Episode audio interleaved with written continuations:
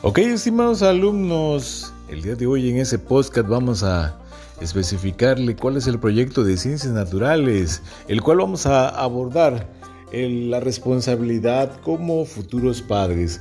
Para ello vamos a hacer este ejercicio experimento social en el cual consiste que vas a, tener como una responsabilidad de un huevo bebé.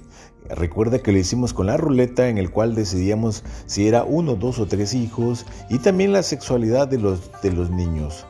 Eh, también asignamos ahí a un nombre, el cual ya, ya se fue entregada esa lista en el chat de WhatsApp de papás y alumnos.